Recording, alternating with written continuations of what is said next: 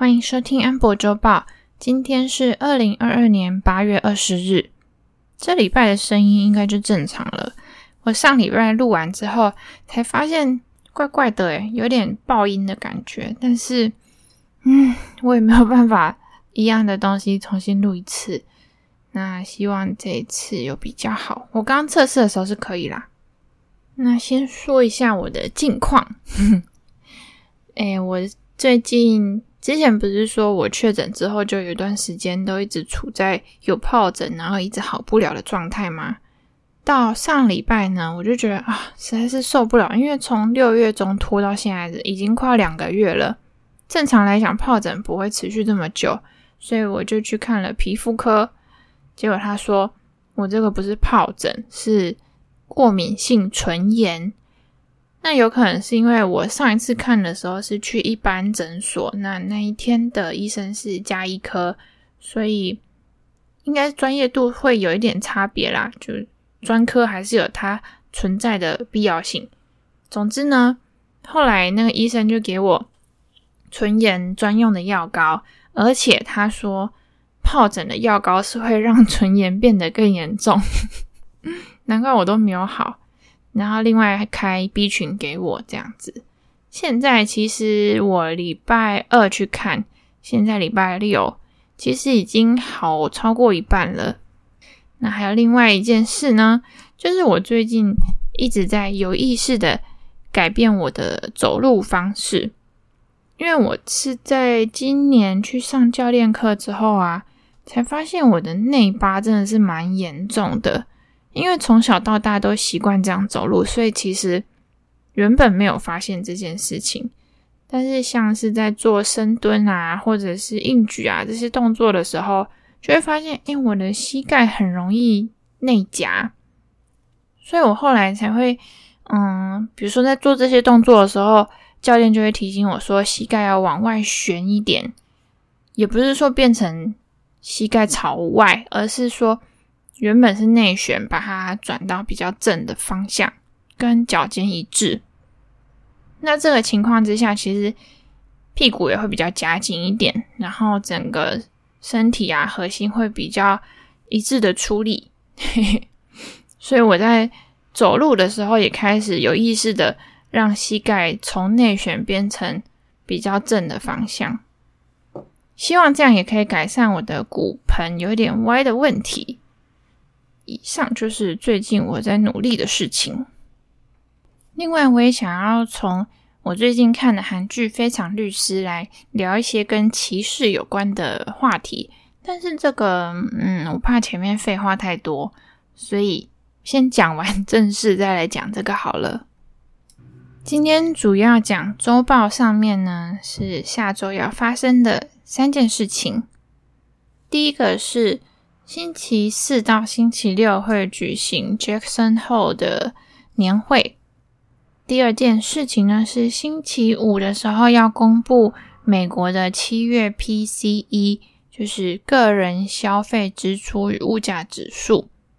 第三个呢，是下周有一间公司叫做 Starbucks 要上市，不是 Starbucks，它是。Star 星星跟 Box 盒子加在一起。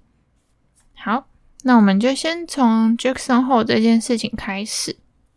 它其实呢是 Kansas City，就是坎萨肯萨斯，嗯，怎么翻啊？反正就是 Kansas City 的联邦准备银行每年会主办的一场年会。它有点类似研讨会的形式。就是会设定一个主题，然后呢，邀请跟经济有关的，包括联准会的成员，还有央行的成员以及学者来参加。那另外还会有一些就是政府官员跟媒体的席位这样子。那么根据这个年会，它每年设定的主题啊，就是参加的成员会。提交一份类似论文的东西，反正就是依据主题去做一些他的论述啊、研究，然后在年会上面发表，大概是这样。那么今年的主题叫做 Reassessing constraints on economy and policy，应该是这样吧？对，我只有记中文，忘记英文了。就是重新评估经济和政策的一些限制因素。可想而知呢，大概就是类似，嗯，货币政策很难直接影响通膨啊等等，因为通膨的因素不只有货币的通货这部分，还有包括整个经济的需求跟供给啊，还有像原物料的需求跟供给。那这一次 Jackson 后他会如此的受关注的原因，就是因为这几个月以来联准会一直在升息嘛，然后到了这个地步，到现在这个阶段的时候，大家开始觉得，哎，你升息是不是会让经济变得衰退？然后就会很关注说，你到底要升两码还是三码，还是说你什么时候会暂缓升息等等的。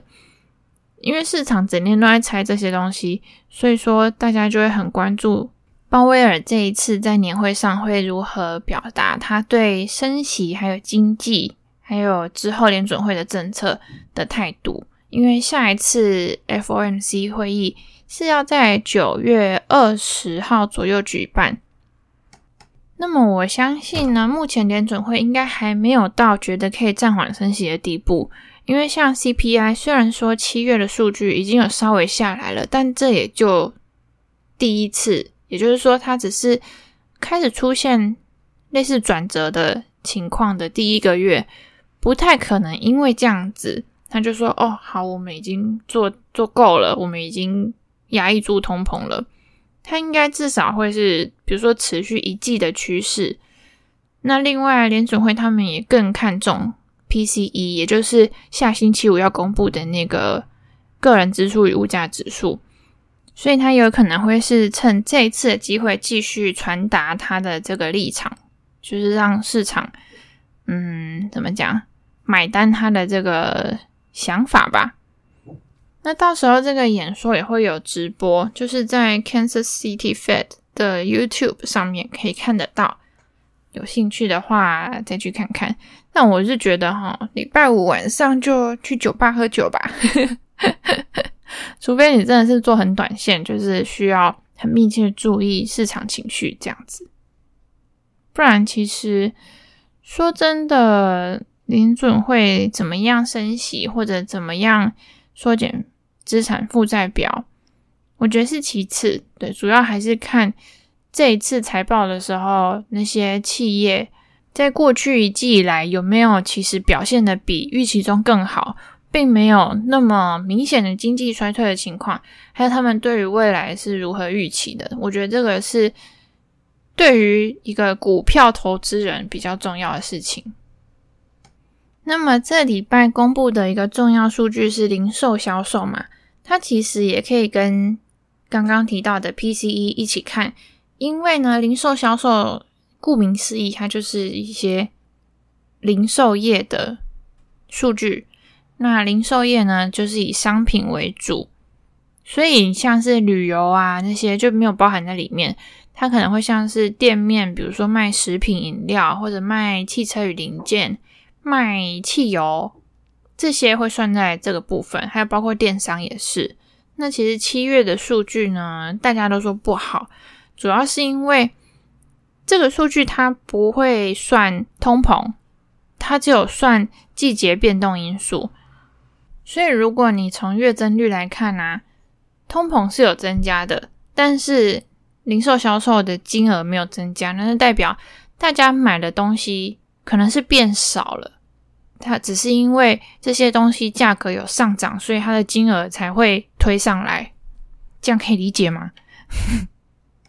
但是相较于去年的话，就是我们用年增率来看，其实它还是有增加十点三 percent。即使你扣除加油站的销售，也有七点八 percent。那这个是比核心 CPI 还要高一点点的。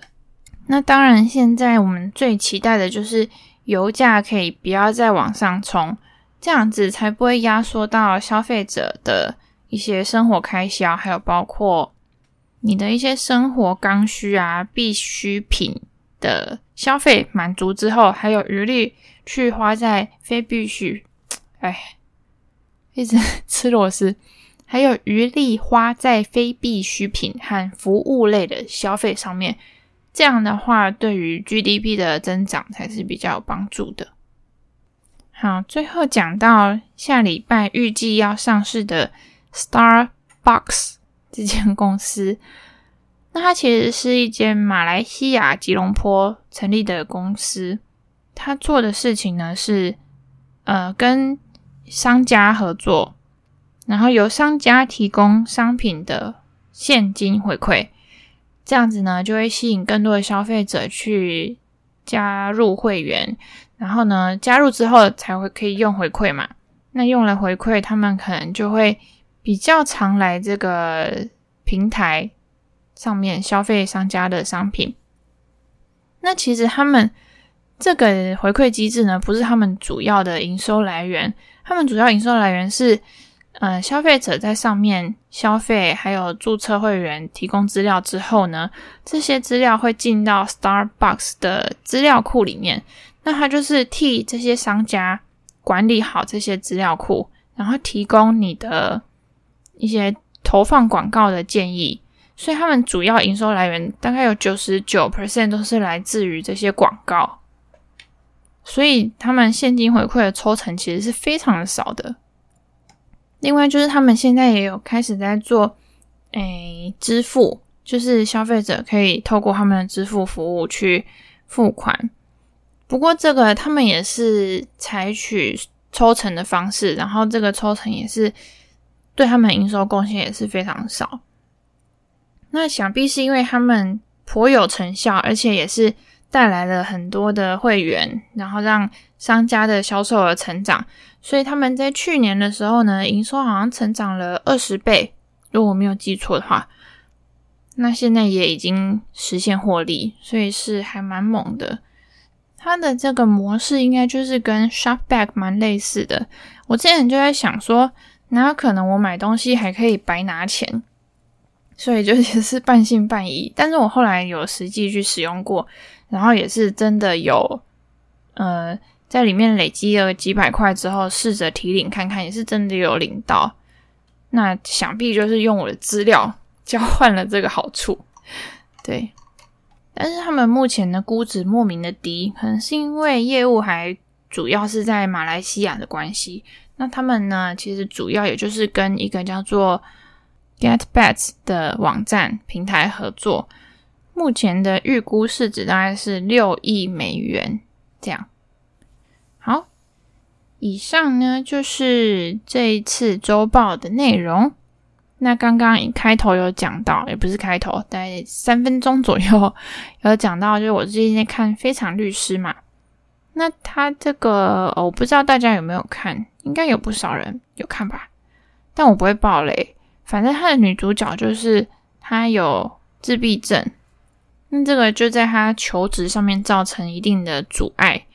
就虽然她成绩很好，可是呢，就是到处碰壁，就是因为她有这个自闭症的关系。所以里面就有一部分探讨到歧视的问题。刚好上礼拜我们在群组里面有讨论到维多利亚的秘密这个内衣品牌，他们有在转变他们的形象。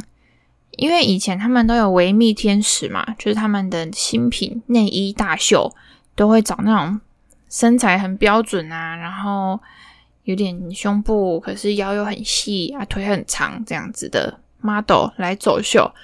但是呢，现在你知道越来越多人在提倡多元和包容，所以他们这种做法呢，就会让人觉得你是不是在塑造一种特定的审美观。让许多人都觉得一定要符合这个样子才是漂亮的，所以说跟这个主流不同的人呢，就会变成是一个少数。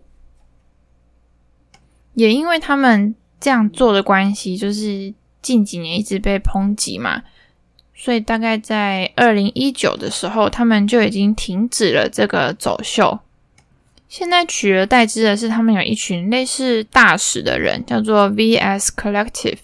那我去看了一下，这里面的创始成员有两位就是我们比较熟悉的呃白人 model，就是 Bella Hadid 跟 Hailey Bieber，就是小贾斯汀他老婆。其他人就是有包括难民，有包括呃 LGBTQIA Plus，就是那叫什么？反正就是多元性倾向的族群，还有包括一位变性 model。所以你可以看得出来，他们是真的很努力的想要改变他们的形象。但不只是这个例子，其他还有像一些。公司啊，或者组织啊，其实都有被要求说，你应该要在你的董事会或在你的高阶主管阶层里面包含多少比例的黑人。举例啦，这个是一个举例，就是其中一个少数族群，或者说一定要有多少个女性。但我的观点其实是，如果你要平等的话。嗯，怎么讲？就是歧视的反面不应该是给予特权，或者是给予特别的一个位置。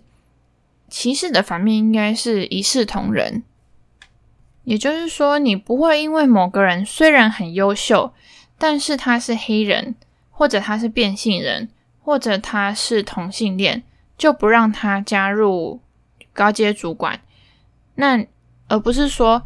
因为你想要表达你没有歧视任何人，所以你就决定说，不管怎么样，我就是要在这个呃董事会里面，或者在高阶主管里面，一定要有一个黑人，一定要有一个女性，一定要有一个难民，一定要有一个印第安人。